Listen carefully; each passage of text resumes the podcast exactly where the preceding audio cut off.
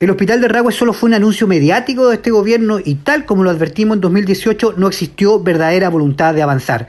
El servicio de salud Osorno apenas tiene programado para el próximo año, cuando ya no sean gobierno, disponer de 150 millones de pesos para un estudio de preinversión MinSal. ¿Qué significa eso? Nada, porque ni siquiera está asegurado un terreno. Se nos ha informado que se está a la espera de un diseño de red para un hospital de mediana complejidad, pero claramente en estos cuatro años, al 2021, el hospital Ragüe solo está en preinversión y en anuncio.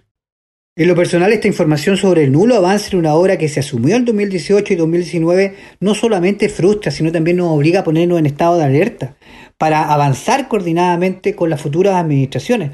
Me queda el consuelo, al menos, que está en licitación la reposición del CEFAM con SAR en Ragüe Alto para comenzar obra física en agosto. Y vamos a pelear para que el próximo año materialicemos este centro eh, base SAMU en Ragüe Alto para la operación de las ambulancias más cerca, descentralizando también la atención de salud en urgencia.